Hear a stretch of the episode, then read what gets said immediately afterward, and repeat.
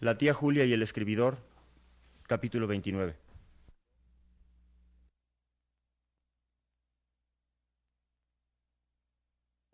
Radio Educación presenta. Trémulo de emoción, dice así en su canción.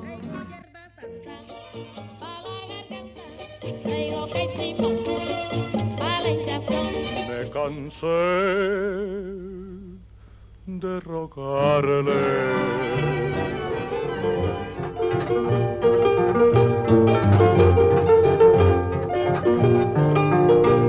La tía Julia y el escribidor. De Mario Vargas Llosa.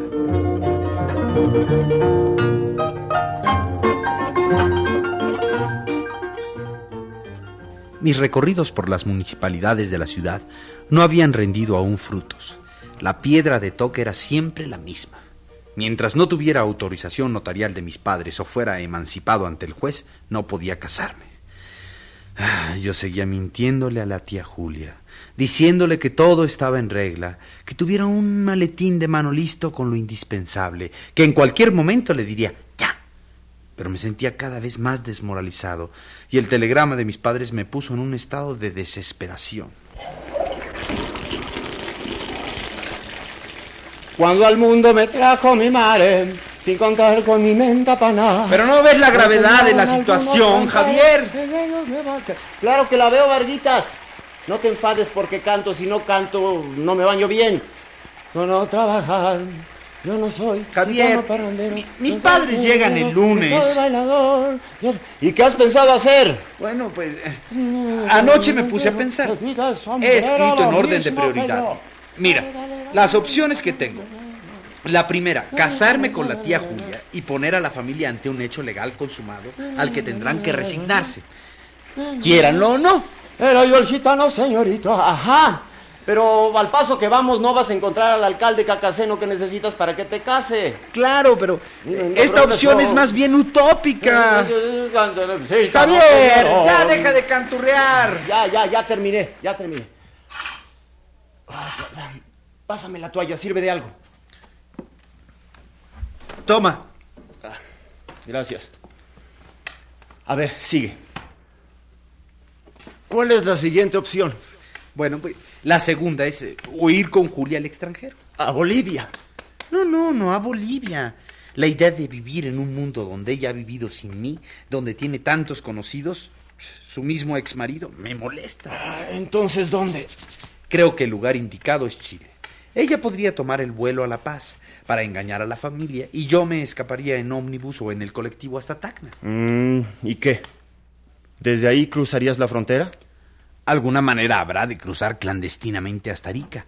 Luego podría seguir hasta Santiago, donde Julia vendría a reunirse conmigo o me estaría esperando ya. Mm, Muy novelesco. Viajar sin pasaporte. Pues también, para eso necesito la autorización de mis papás. No, no me queda otra. Además, sí, un poco de aventura no está mal. Y luego, oye, pásame mis pantalones. ¿Dónde están? Debajo de ti. Perdón. No, no te preocupes, me los dejaste bien planchaditos. Bueno, pues ¿a quién se le ocurre dejarlo sobre el excusado? Ah, no hay otro lugar. Ya, ya, ya. A ver, ¿cuál es la siguiente opción? Bueno, la tercera y última es matarme, dejando una carta bien escrita para sumir a mis parientes en el remordimiento. Ah, pues mira, yo trastocaría las prioridades y pondría el suicidio a la cabeza. Javier. Sí, hombre, si te matas, las porquerías que has escrito se volverían interesantes y la gente morbosa querrá leerlas. Será fácil publicarlas en un libro. Te volverás, aunque sea póstumamente, un escritor. Oye, ayúdame a deshacer este nudo. Me vas a hacer perder el primer boletín. Déjate de jugar a cantinflas, que tu amor me hace maldita gracia. Anda. Mientras tú deshaces el nudo, yo me voy poniendo el otro zapato. Todos los días lo mismo. No sé cómo me amarro las agujetas que siempre hay un nudo. Presta acá. Necesito que me ayudes a pensar. Fíjate, si te matas ya no tendría que faltar tanto a mi trabajo ni a la universidad.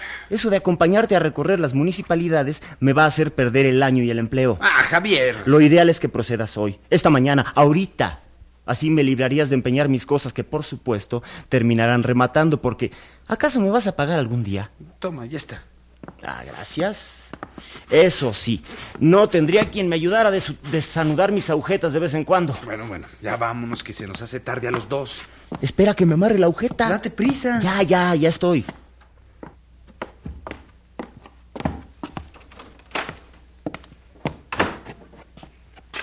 Toma tu saco. Gracias.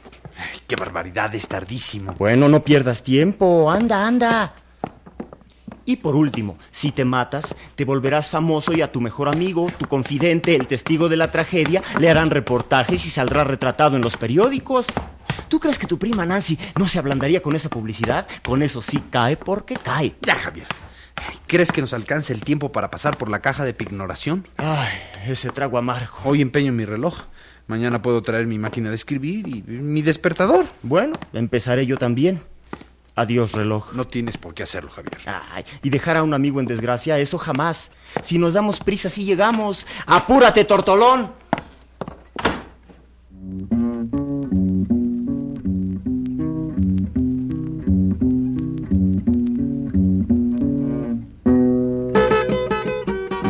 El bardo de Lima, Crisanto Maravillas, nació en el centro de la ciudad, en un callejón de la plaza de Santa Ana, desde cuyos techos se hacen volar las más airosas cometas del Perú.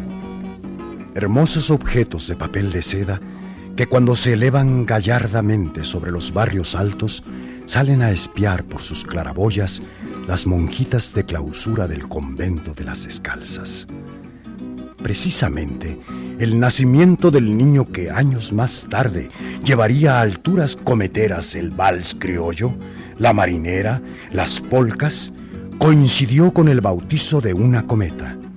Fiesta que congregó en el callejón de Santa Ana los mejores guitarristas, cajoneadores y cantores del barrio.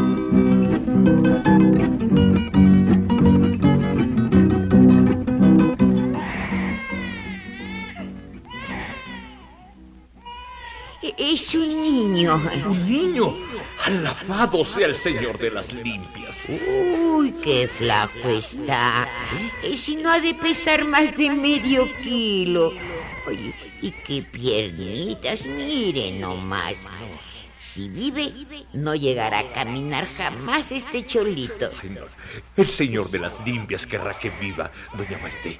Mi santo patrono salvará a mi hijo y le permitirá que ande como un cristiano normal, ya lo verá. Bueno, nació en una noche alegre. Eh, si sobrevive, será jaranista.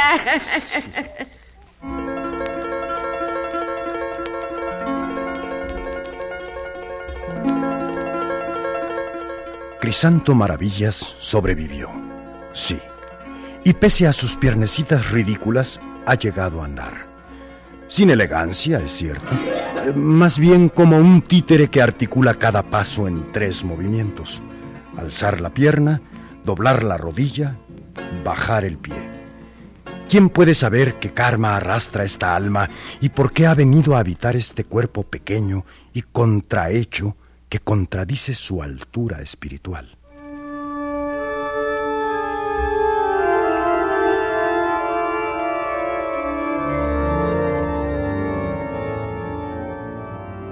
Gracias, Santo Señor de las limpias, por haber concedido a este tu siervo que conservara a su hijo. Ya se terminó la misa. Vámonos, Valentín. Déjame que rece un poco más, María Portal. Agradecerle al Señor de las limpias que ha dejado a nuestro Crisanto llegar a los 14 años que hoy cumple. Yo le agradezco, sí. Aunque el que hizo el milagro fue exclusivamente el doctor Alberto de Quinteros. Ay, si no hubiera sido por sus masajes, por sus ejercicios, por sus cuidados, nuestro hijo no hubiera llegado jamás a caminar. No blasfemes, mujer. El Señor de las limpias puso al doctor Quinteros en nuestro camino. Sea pues. Vámonos, que hoy he invitado al doctor a almorzar y hay que preparar todo. Está bien. En nombre del Padre, el Hijo, el Espíritu. Vamos, María del Portal.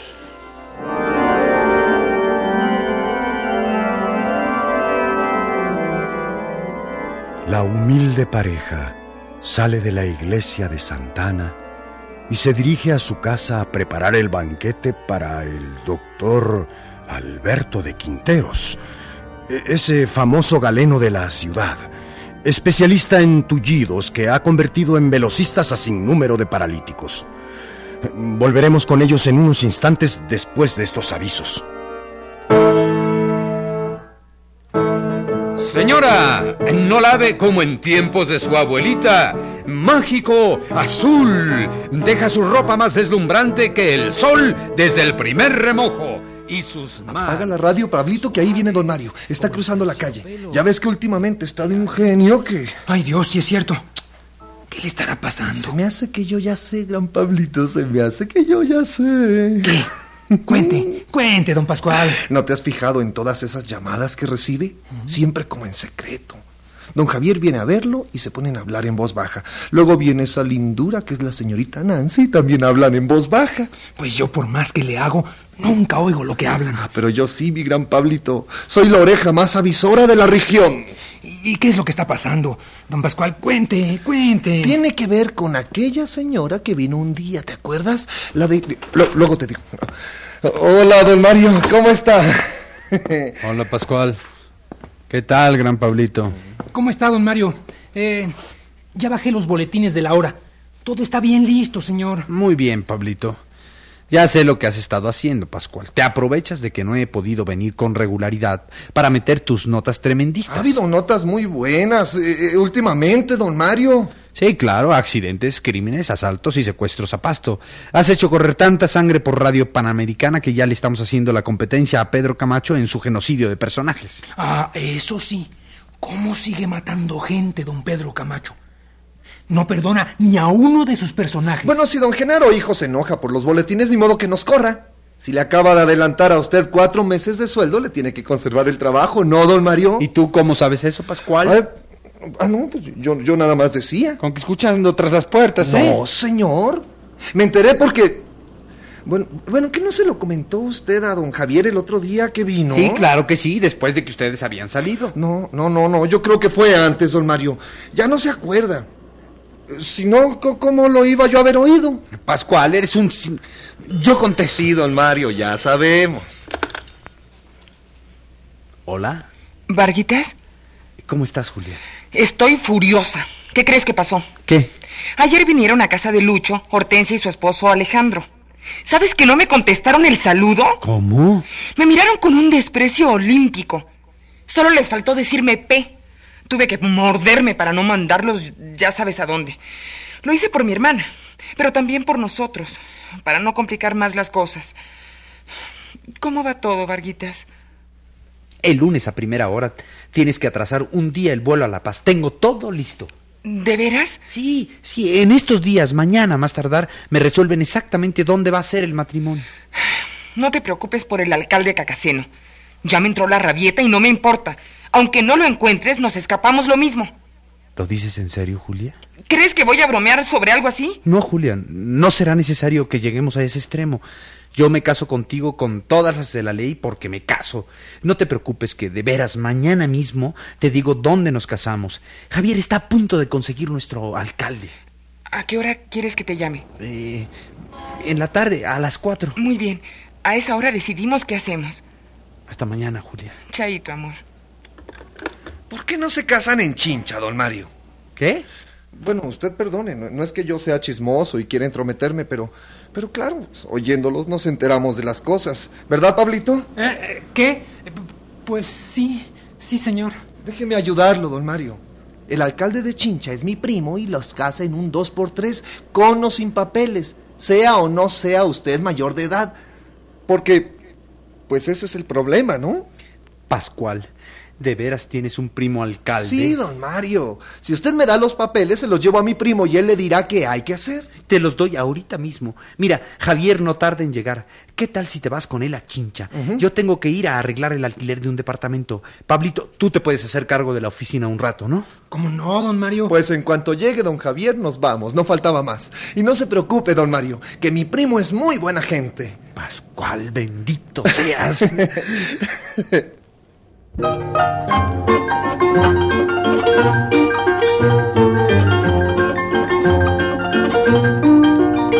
La tía Julia y el escribidor.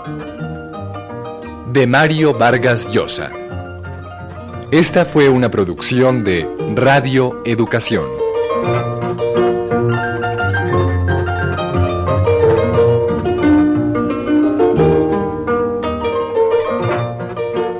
Actuaron por orden alfabético Agustín Balvanera, Fernando Balzaretti, Alfredo García Márquez, Luisa Huertas, Enrique Muñoz, Rita Rey, Jorge Rojo, Luis Torner. Colaboramos en este capítulo Fructuoso López en los controles técnicos, asistencia de producción Sonia Riquer, musicalización y efectos físicos Vicente Morales, adaptación radiofónica y dirección de actores Silvia Mariscal, producción Luisa Fernanda González.